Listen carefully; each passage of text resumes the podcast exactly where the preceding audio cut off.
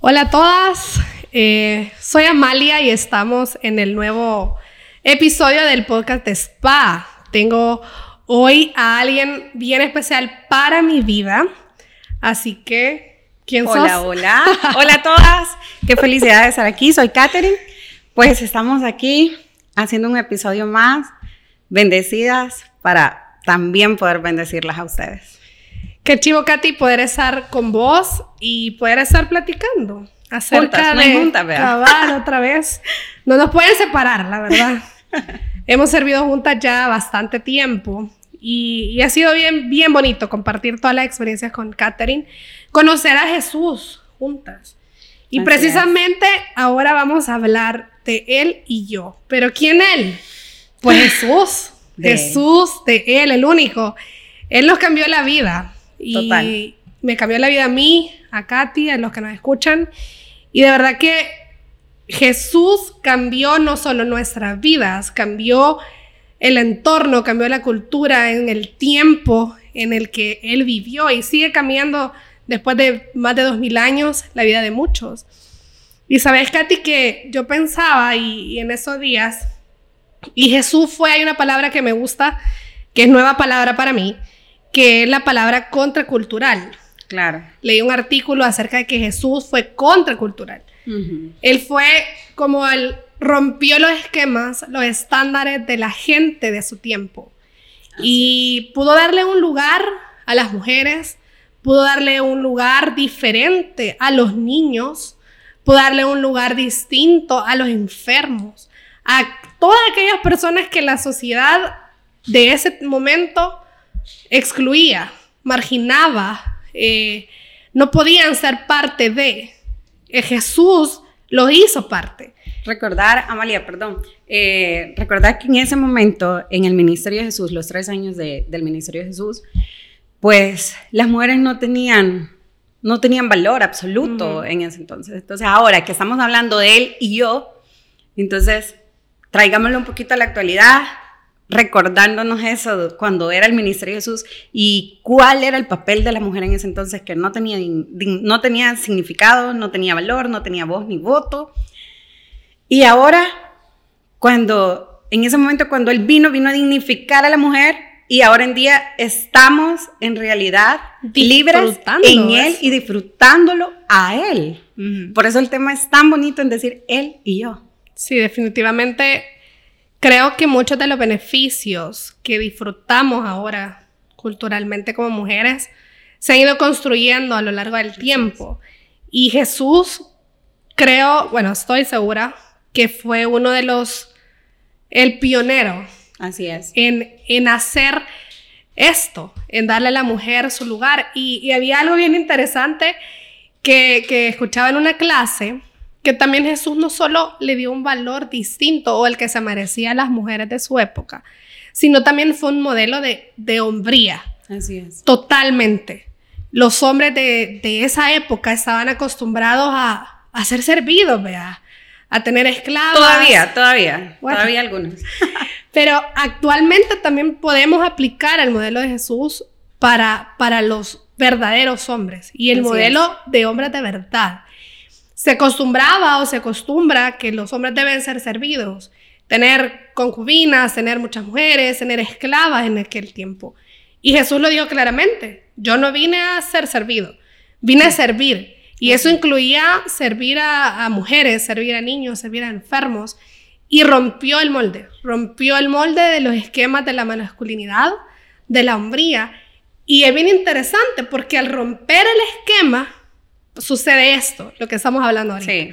Viene y le da a la mujer el valor que se merece. Yo leí algo bien interesante y es que las mujeres después de Jesús pasaron en, de ser vistas como inferiores a los hombres, sino que pasaron a ser vistas igualmente creadas a la imagen de Dios. Claro. Y lo dice Génesis. Génesis se dice, o sea, los creó a su imagen y semejanza. No solo creó al hombre como la imagen de Dios, sino es. cuando crea a la mujer, también ella se vuelve la imagen de Dios y eso es súper sí, y, y, también, ¿sabes? En la carta de, de, de Gálatas, Pablo expresaba acerca de la salvación. En Gálatas 3, él está explicando acerca de quién, quiénes van a tener la salvación o quiénes tenían derecho a la mm. salvación. No está hablando sobre el hombre es mejor que la mujer o, o, un esclavo mejor que... No.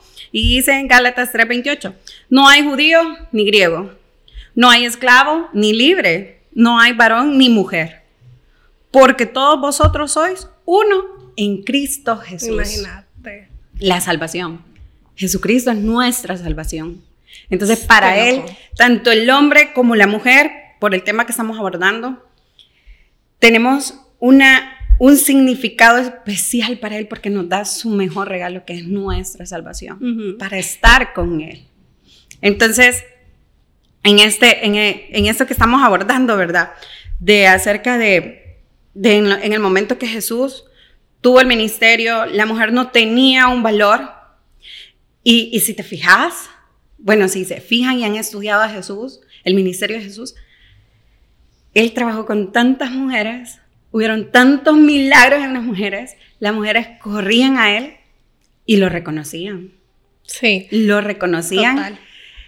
Y, y, y, hubieron también muchos hombres que quizás en ese momento fue como, mmm, será, vea, el profeta que viene a salvarnos. Y al, al ego no, de la hombría, que también tocó, vea. Exacto. Y uno, uno de esos ejemplos Fíjate que está en Juan 8, Juan 8 del 1 al 11. Cuando Jesús baja del monte de los olivos, eh, pues él está predicando, hablándoles a otros, estaba sentado y los fariseos, los fariseos le llevan a una mujer que había cometido adulterio. En ese entonces la ley de Moisés decía, hay que apedrearla, hay que matarla.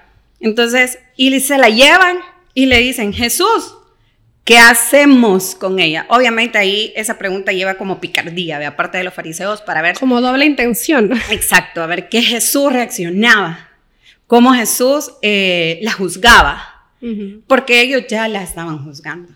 Sí. Porque la ley de Moisés ya les decía a ellos que la iban a apedrear.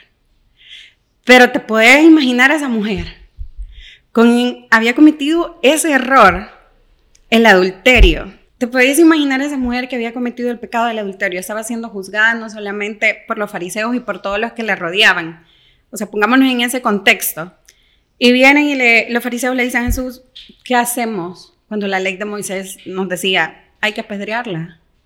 Entonces, Jesús se queda en el lugar donde está, escribiendo, dice la palabra de Dios, escribiendo en el, en en el piso, en arena, y solo hay unas palabras que ¡Boom! Vea, que esté libre de pecado, que tire la primera piedra. Quien no ha cometido pecado, que tire la primera piedra. Y empiezan a irse uno por uno, del mayor al menor. Impactante. Y él levanta su mirada y la mira a ella, a ella. Qué loco. Y le dice, ¿dónde están los que te han juzgado? Solo ahorita que, que lo, le describías otra vez, me lo puedo imaginar me dieron ganas de llorar. En el momento en que Jesús le levanta el rostro. Exacto. O sea, no solo la levanta del suelo. La dignificó. Exacto, le da un lugar y es como la ve a los ojos. O sea, te podés imaginar la vergüenza de esa mujer. Así es. O sea, la culpa de que, puchica, men, o sea, me, me, me, encontraron haciendo algo que no debía. Ya la, eso era suficiente. Sí, oíme, y la encontraron. Y todos nosotros y todos aquellos que la, que la quisieron juzgar, y pongámonos nosotros también en este momento, tenemos pecados ocultos que no son visibles, pero lo de esa mujer sí era visible. Y es bien loco porque imagínate, ¿cuántas veces nosotras, como mujeres, siendo mujeres, uh -huh hemos juzgado de esa misma forma a, otra. a, otras mujeres. A hermanas. O sea, a tu hermana, que es como, ah, viste, y no hay que, y hablamos. Es realmente vergonzoso. Así es. Como hijas de Dios, como hermanas en Cristo, que hayamos juzgado muchas veces a otras por, una, por algo, por una condición, por un pecado, por una falta. Cuando en esa historia es evidente, o sea, ¿quién está libre, Katy? ¿Quién? Jesús no la juzgó. Nadie. Jesús no la juzgó. Jesús la vio. Jesús la transformó. Eso obviamente no podemos dar la transformación a nuestras hermanas que juzgamos. Pero sí Jesús. podemos, eso lo da Jesús, obviamente. Totalmente. Pero sí podemos estar, sí podemos ayudar, sí podemos bendecir, sí podemos orar, podemos interceder por ella. En vez de juzgarla. Porque ¿quién somos nosotros? Y también que en muchas ocasiones también hemos sido juzgadas nosotras. Así es. Y cuando también hemos pasado por situaciones que, que nosotras somos a las que juzgan, es duro, es difícil, es vergonzoso. Y cuán edificante es y enriquecedor ha sido en esos momentos, al menos en lo personal, encontrar mujeres también, que en lugar de juzgarme es como, no, me levantan, me abrazan. levantan, me abrazan, me ayudan y siguen. Porque hemos entendido que, o sea, tu falta no es distinta a la mía. Así es. Que a veces porque tu pecado sea más visible o más escandaloso, es igual que el mío. El que quizás yo no El cuento, oculto. el que quizás en lo secreto yo la estoy regando, es lo mismo. Claro. Y Jesús me encanta porque viene no solo a darle un lugar a ella frente a todos esos hombres y a toda esa gente, sino que confronta a los demás. Así es. Les hace preguntas que le llevan a hacer una introspección como, ah, ¿quién de ustedes? Yo estaba escribiendo, bueno, un- una serie porque me llama mucho la atención las distintas preguntas que Jesús hacía. Jesús tenía esa forma tan linda de confrontar a la gente En amor. en amor y no les decía, vos hiciste tal cosa. A Jesús no le costaba nada en ese momento Claro. decir a cada uno de los que estaban ahí Sus los pecados. Ajá. Pero no le dice, o sea, ¿quién de ustedes? Lo lleva a que vos mismo te preguntes, te examines y digas, es cierto. Tenemos razón. O sea, no soy nadie.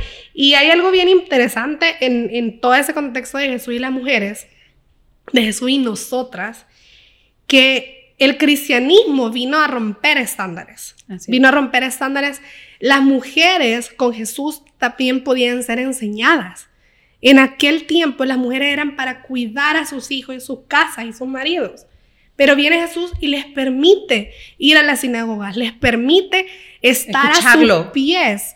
O sea, la historia de Marta y María, las hermanas de Lázaro, Así Jesús les permite estar a sus pies para ser enseñadas. Claro, y, y si te fijas, eh, Marta, cuando, cuando, llega, cuando Jesús llega a la casa de Marta, eh, estaban todos escuchándolo, menos Marta, menos Marta. Ay, y soy- Marta afanada, sirviendo y todo, vea, en su casa. Yo soy porque Marta, amigas. Obviamente, Lo admito. creo que, creo que, que todas tenemos un poquito de Marta, amiga, pero ella como buena anfi- anfitriona de su hogar, estaba sirviendo, estaba limpiando y ver que su hermana estaba a los pies de Jesús escuchándolo maravillada y le dice, Jesús, o sea, en pocas palabras, Jesús regañala, vea, o Jesús, corregila, yo estoy sirviendo y ella no.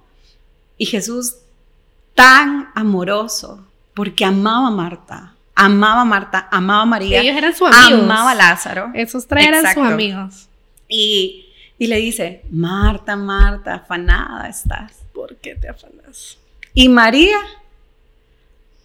ha decidido por lo eterno, Ella tiene por la lo mejor que parte. no perdura, por lo que perdura, no por lo que, lo que se termina. Y esa, ese es otro ejemplo de, de la posición de Jesús con las mujeres. Les permite que aprendan el Así Evangelio. es. Les permite, o sea, las mujeres ni siquiera podían leer. Así es. Y ahora, como mujeres profesionales, estudiosas, yo le decía a mi mamá hace poco que veía en las noticias, vea, que mujeres ocupando posiciones importantes en la ONU, Así en, es. en- en puestos de política mundial, al frente. Eh, leía una noticia que en Estados Unidos eh, habían declarado a una jueza de la Corte más Suprema de Estados Unidos, era una mujer. En ese caso, por primera vez era, era afroamericana. Mm. Entonces, yo decía, qué chivo. O sea, las mujeres están ocupando, estamos ocupando lugares importantes. Y viene, y, y, y, la raíz es esta. Un tiempo, hace miles de años, que alguien les permite ser enseñadas. Así es. Les permite culturizarse un poquito más y aprender igual como lo haría cualquier hombre. Y, y decía un artículo que leía que, que acerca de esto, decía, no es de extrañar que el cristianismo fuera tan atractivo para las mujeres. Jesús lo había cambiado todo. Así es. Él dignificó a la mujer, como te decía al inicio, y poder entender, eso es algo asombroso. Tú me decís ejemplos de mujeres que están haciendo algo en el mundo, algo que, que, que antes no se podía ver, algo que está siendo radical ahora en día. Y ahora la pregunta es, ¿qué estamos haciendo las mujeres de la iglesia? ¿Qué estamos haciendo por la iglesia, por Cristo, por el Evangelio? Por nosotras mismas, entre por nosotras, mismas. Exacto. O sea, nosotras que ya tenemos el, el regalo supremo que es Jesús en nuestra vida, la salvación, ¿qué estamos haciendo si tenemos el mejor tesoro? ¿Qué es lo que estamos haciendo para la otra? ¿Qué estamos haciendo para la iglesia? ¿Qué estamos haciendo para la comunidad? ¿Para el municipio? ¿Para el país? ¿Para el mundo? ¿Qué estamos haciendo nosotras? Y, y lo importante de todo esto es reflexionar. Reflexionar que Dios ya nos dignificó a la mujer hace mucho tiempo. Podemos ser maestras, podemos enseñar la palabra, podemos eh, orar por otra, interceder por otra, podemos predicar, podemos a mí me encanta, si algo me apasiona, es ver a esas niñas chispas que me acuerdo que a veces yo les decía, vamos a predicar a, los buses, pues, vamos. Y había unas como, ay, no, eso no es para niñas, pero... ¿A dónde está eso? si el Evangelio es para todos, si Jesús nos trajo el Evangelio, ¿cómo nosotros no lo vamos a compartir? Amén. ¿Sabéis que Jesús ya nos dio un lugar? Exacto. Jesús como mujeres ya nos dio un lugar y como lo que te comentaba, o sea, Él lo cambió. Y Él a vos y a mí y a todas las que nos escuchan y a todas las mujeres del mundo, Él ya nos dio un lugar. Así es. Y, ese y un valor. Y ese valor y esa posición no es menos porque quizás no estudiaste, porque quizás no tenés un, un grado profesional, porque quizás no tenés hijos, porque quizás no estás casada. A veces solemos, y yo lo, lo, comentaba hace poco con, con una de nuestras amigas, con Erika, y hablábamos, ¿por qué creemos que la mujer tiene que cumplir Los estándares. ciertos estándares para ah, estar completa? Ah, ok, sí, ya sos profesional, pero si no estás casada, es como, ah, no, no tenés esposo. Si ya tenés esposo, ah, no tenés hijos. Ah, es como, ah, no tenés hijos. Si ya tenés hijos, es como, ah, no tenés tal cosa. La si casa. la casa propia de tus sueños. Y es como, solemos creer que para estar completas necesitas otra cosa. Así es. Necesitas un título, necesitas un hombre, necesitas hijos, necesitas una casa, necesitas un, un trabajo increíble. Y créeme, que he conocido muchas mujeres con todos esos check listos, completos, hechos, y no son felices. Porque la felicidad, la plenitud en el corazón de cada una de nosotras es Cristo. Solo es Él. Así es. Y por eso el título es Él y yo. Porque de verdad, no importa.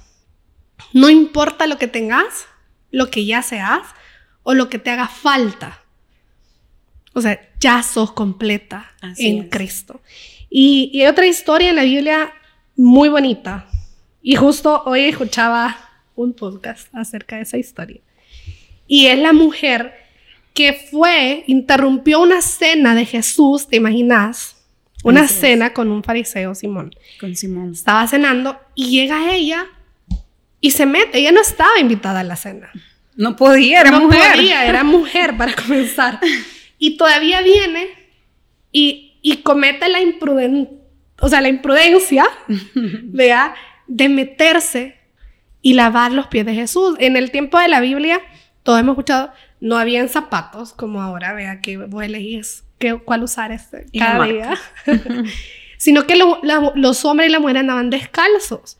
Entonces, antes de cenar era súper como regla que debían lavarse los pies. Porque no podían sentarse en la mesa, las mesas eran como a nivel de piso, tú te sentabas en el suelo, en cojines, entonces tenías que tener tus pies limpios. El anfitrión de la casa debía darte a uno de sus esclavos, uno de sus sirvientes, para que te lavara los pies. Era una cortesía como anfitrión de la casa. Así es. O en su defecto, si no tenías tanto dinero para tener un esclavo, tenías que darle agua o los implementos necesarios a tu visita para que se lavara los pies. Entonces, el acto de lavar los pies era realmente humillante. Así es. Era realmente como... Porque lo hacían los sirvientes. Exacto, los esclavos de esa época. Entonces, viene esa mujer y llega a hacer un acto de humillación delante del Señor. Uno, el, el, simple hecho de lavar los pies a alguien ya era un nivel bajo como persona. Dos, era mujer. Tres, dice la Biblia que ella soltó su cabello y con su cabello los lavó. Las mujeres no podían eh, lucir públicamente su, cabello. era, era, era de algo demasiado íntimo para que vos públicamente te quitaras como, no sé cómo se llamaba el, trapito. ¿Mantelina? Ajá, lo que usaban o lo tenían recogido. Y viene ella y no solo públicamente, sino se suelta su cabello. Y con eso viene y lava los pies de Jesús. Y cualquiera diría, puchica, esta mujer se rebajó, pero no. No. Ella, de verdad, en la palabra humillación, pero no en el mal sentido de denigrarse, sino que con su corazón humillado, como dice la Biblia, contrito. Llegó a los pies. Le lavó sus pies con sus lágrimas y con su perfume. Los perfumes eran carísimos en ese tiempo. Nadie tenía perfume, amiga. Todavía. Pero. a por splash, niña, todos los días. Eh, el perfume para las ocasiones especiales, recordate. Lo lavó con sus pies. Con, perdón, lavó sus pies con su perfume, que era alabastro. Eh, lo enjuagó con su cabello, sus lágrimas. Sus lágrimas. Los besó. Los besó. Y lo, lo impactante de esta historia es que en ese momento Simón dice, en realidad, este es el profeta. Si fuera profeta, supiera quién es esa mujer. Él sabía quién era ella. Él sabía quién era ella. Él sabía quién era ella. Él sabe quién es. Inmediatamente, inmediatamente Jesús le dice a Simón, sí sé, pero cuando vine, tú no lavaste mis pies, más esta mujer lo ha hecho con sus lágrimas. Imagina. Tú ni siquiera me diste un beso y ella no ha parado de besarme mis pies. Y, eso es impactante, lo mismo, retrocedemos al inicio cuando decimos, Dios no solo vino a darle eh, un valor a una mujer, sino a darle también el valor de hombría de en realidad cómo debe de ser un hombre. Porque vemos ahí la misericordia tan en plenitud del Señor Jesús, que a pesar que el hombre vino y juzgó, Él le da la explicación de por qué. Esa corrección con amor al hombre, en decirle, ok, sí, ¿verdad? Yo sé quién es ella. Pero no solo por eso, ¿verdad? Tú que hiciste también si en realidad lo reconocía, ¿verdad? Entonces, y sigue la historia, eso está en, en Lucas 7, del 36 al 40. Y, y sigue la historia y le dice, pues, ¿a quién se le perdona más? Al que ama mucho. Al que se le perdona mucho, mucho ama. Y Jesús le puso un ejemplo, ¿verdad? Entonces, esa mujer fue a hacer ese acto porque ella en realidad sabía lo que le atormentaba, que era el pecado. Y todavía viene el Señor y le dice, tus pecados han sido perdonados. Imagínate. Y ahí no importaba. No importaba y, y decía, esa mujer amó mucho. Amó. Se le perdonó mucho. Así es. El que mucho, al que mucho se le perdona, Mucho amor. mucho ama. Y imagínate, esa mujer corrió, no le importó que Jesús estaba en una cena privada para correr a sus pies y derramar su corazón y llorar su pecado y pedir perdón al Señor. Así es.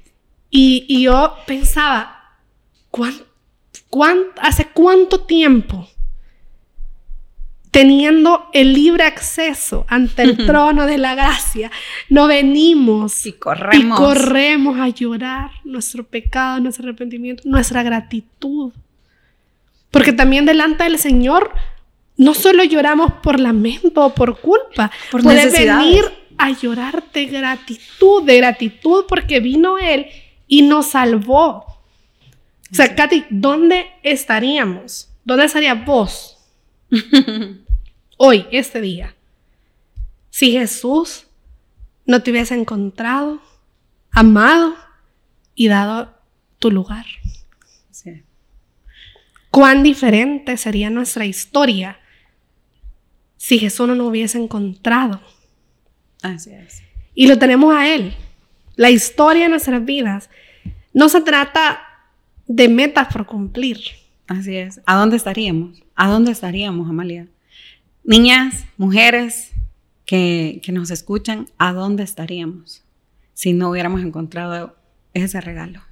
Si Él no nos hubiera encontrado, si Él no nos hubiera llamado, si Él no nos hubiera transformado. Tenemos la libertad de tener una iglesia que nos predica a Cristo y nos, nos modelan a Cristo y modelamos, quizás no, no perfectamente, pero sí modelamos, tratamos de modelar a Cristo. ¿Cuál es la, la qué nos limita? ¿Qué nos limita a buscarlo? ¿Qué nos limita el poder alzar las manos? ¿Qué nos limita gritar, adorarlo, agradecerle por todo lo que hace? Sí, imagínate, Jesús permitió, no, no solo en esa historia, hay muchas más en los evangelios, acerca de lo que Jesús permitía que la gente se acercara. A las mujeres, A los hasta la mujer con el niños, flujo de sangre. A los enfermos, exacto. Tan solo. Y es como les permitió acercarse, Así es. verlas a los ojos, escucarlo, conocerlo. Y me encanta ese versículo que dice, vengan confiadas ante el trono de la gracia. Vengan sin pena, vengan sin culpa, vengan con todo lo que tienen, pero acérquense.